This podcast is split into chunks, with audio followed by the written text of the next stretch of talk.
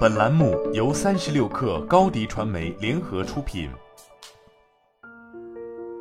本文来自三十六氪神译局。财富衡量不难，估价很难。比尔特莫尔，美国面积最大的庄园，占地面积达一万六千五百三十六平米。当乔治·范德比尔特搬进比尔特莫尔时，一八九九年的一份报纸想知道搬进去有什么意义。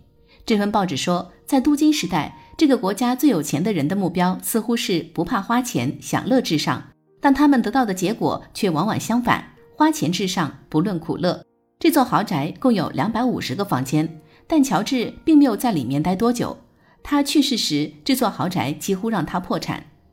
在比尔特莫尔建成的二十年前，纽约每日论坛报写道：“范德比尔特的钱肯定不会给他当前的索赔人带来快乐。”那不是嫉妒，手里握着全世界最大的财富，范德比尔特家族似乎决心要证明金钱买不到的幸福。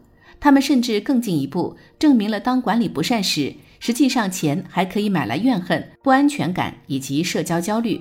他可以批量购买这些，用钱买快乐。如果方法得当的话，效果极佳；如果是用来掩盖缺点的话，就很危险。如果数量不足，则是灾难性的。最高形式的财富可以用不同的方式衡量，有几种比较突出：一，能控制自己的时间，能每天醒来的时候说“我今天想做什么就可以做什么”。五岁的富兰克林·罗斯福曾经抱怨说自己的生活被规则支配了，所以他妈妈给了他一天自由的时间，他可以做任何自己喜欢的事情。那天，莎拉·罗斯福在他的日记中写道：“他又回到了自己平常的生活，这完全是出于自愿。”同样都是努力工作，你自己想跟有人告诉你必须这样，告诉你怎么干、什么时候干是很有区别的。哪怕你做的是同样的工作，但可以按照自己的意愿独立去做也不一样。这改变了一切。就像同样是睡帐篷，如果你是出去露营的话，会很有趣；而如果你是无家可归的话，却很悲催。对我来说，财富的最高形式是可以控制自己的时间。二，当金钱变得像氧气一样。相对于需求，钱太多以至于都不必考虑钱的事情，尽管这是你生活的重要组成部分。纪录片《凡尔赛女皇》里面有这么一幕：有个男人，尽管他挣钱的能力已经超出了自己花钱的意愿，但他儿子却把家庭财产花到濒临破产的边缘。我结婚那天，父亲上台去讲话，他看着我的妻子说：“你这辈子都不会有什么可担心的。”但现在我们每天都要担心。高级形式的财富正在避免这种混乱，这跟你有多少钱不一定有关。有两件事务必记住：如果想要的钱超出了让你获得快乐之所需的话，那就不过是会计的爱好罢了。一个人需要多少钱才会快乐？这更多要取决于你的期望，而不是收入。这些年来，我注意到一件事：一些最有钱的人一直在考虑钱的事情。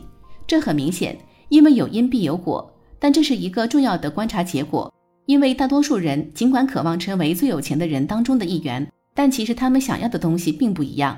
他们想要的是不用考虑钱的能力，这是一种不一样的技能。但是当让它发挥作用时，它的作用会很强大。一个人如果他的期望是经过了相对于收入的校准，从而让自己不需要考虑钱方面的事情的话，相对于那些尽管钱比自己多，但是却要不断考虑怎么让数字发挥作用的人。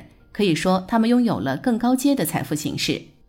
三，容得下理性诚实的职业生涯，这包括当你不知道的时候，可以说我不知道，可以说出所在行业的重要事实，但不必担心会遭到报复，可以犯一些说得过去的错误，并对错误持开放态度，而不必太过担心。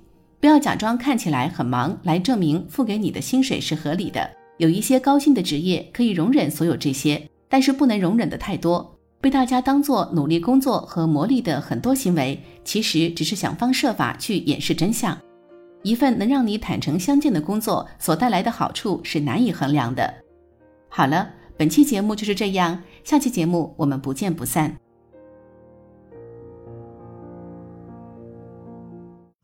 高迪传媒为广大企业提供新媒体短视频代运营服务，商务合作请关注微信公众号高迪传媒。